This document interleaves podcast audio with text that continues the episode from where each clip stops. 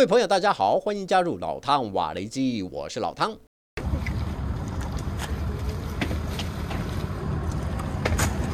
布宜诺斯艾利斯果菜市场附近有一个过期或腐败蔬果的弃置区，每天清晨有很多人会来这里碰碰运气，看看有没有机会找到还能吃的食材。在社区经营公益厨房的罗弗莱多也在其中。对他来说，如果能够获得更多食物来源，公益厨房或许有机会继续维持下去。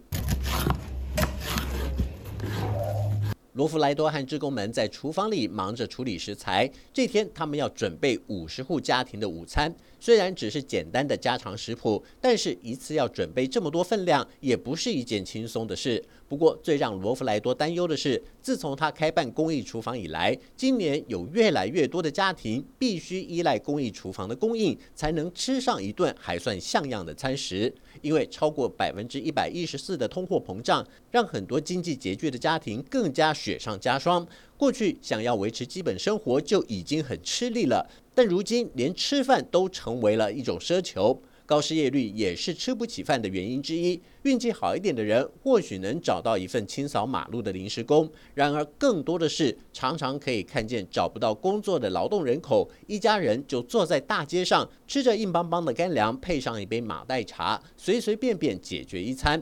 如果有个柑橘类的水果，就拿给孩子们，让他们自己分配，垫垫肚子，充充饥。因为这已经是父母能为孩子提供最具有营养价值的食材了。三个年龄相仿的男孩牵着一条狗，也不晓得他们吃饱了吗？看看摄影记者之后，就牵着狗离开了。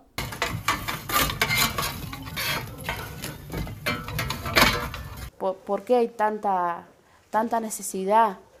Como que algo está fallando, ¿entendés? Ah, no, ahí te va a dar la chica.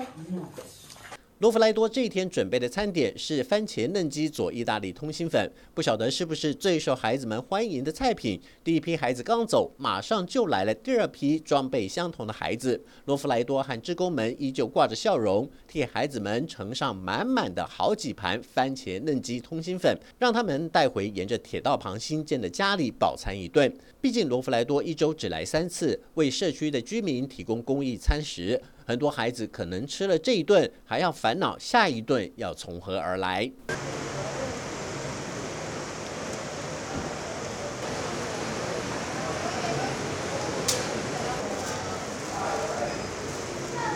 阿根廷的高通膨波及到全国各地，即便住在市中心的居民，出门购物时也要按按计算机。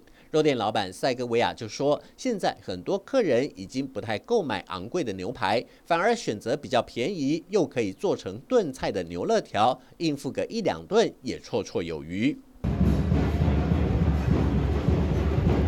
这是一次无声的抗议，好几千名联合工会会员手持对国际货币基金组织 IMF 说不的标语走上街头，呼吁政府停止与 IMF 就四百四十亿美元的债务重整计划展开协议。因为他们说，这会让贫穷的阿根廷民众陷入更为困顿的泥淖中。牛津经济研究院拉丁美洲高级经济研究员卡马格表示，阿根廷经济发展停滞的三大问题是：第一，外汇存底严重短缺，而且大部分都卡在流动性比较低的资产中，像是黄金储备上，造成国家可动用的美元现金不足，进一步引起阿根廷货币的兑换汇率激烈震荡。更糟糕的是，政府的应对方式。是以超额发行货币作为解决之道，却没考虑到这样的后果只会让阿根廷披索的价值不断走贬，钞票价值变低，直接影响的就是物价波动。过去两百披索就可以买到一公斤的番茄，如今要花二点五倍的价格才能入手。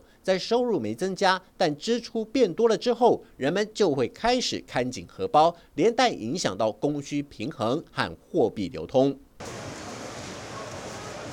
为了防止披索全面崩盘，阿根廷中央银行不断抛售手边上的美金，稳定局面。经济学专家费南多就表示，光是过去一周，央行就动用了四点七亿美元来护盘。原本美元外债就已经高于储备的阿根廷，这下子又把债务垫高，粗估新的债务金额至少超过十亿美元。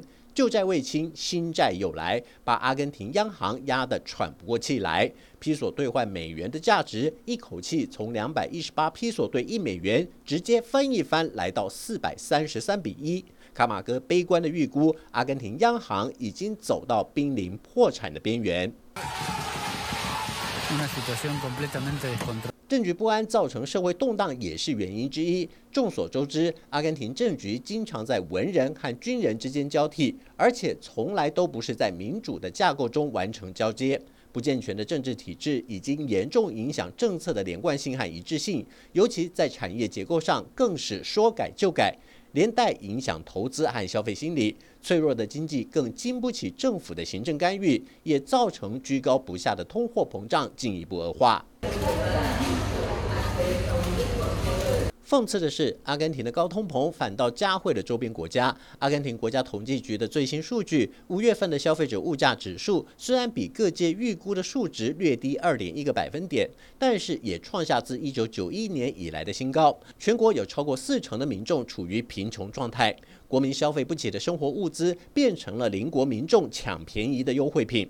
来自乌拉圭的德利马就说：“事实上，这一次的购物之旅非常值得。民生物品的价格跟乌拉圭国内相比，几乎便宜了一半以上。就以一条白吐司来说，乌拉圭国内的价格是七十披索，可是阿根廷只要二十披索就能买到。不但如此，连阿根廷的油价也只有乌拉圭的三分之一。”英国金融时报的分析认为，阿根廷民粹主义的施政方式是造成经济困境的重要关键。执政者为了讨好选民，常常大撒币增加社福措施，却不顾税收究竟有没有能力支应这么庞大的支出。万一无法弥平巨大的赤字，就向外举债，造成还债违约、入不敷出的财政恶性循环，加上遇政乏力的经济环境。政治上又缺乏专业经济人才的治理，使得阿根廷经济持续向下沉沦，进入到几乎看不到尽头的黑暗中，也成为大多数国民挥之不去的生活梦魇。好了，就到这里，我们下次见。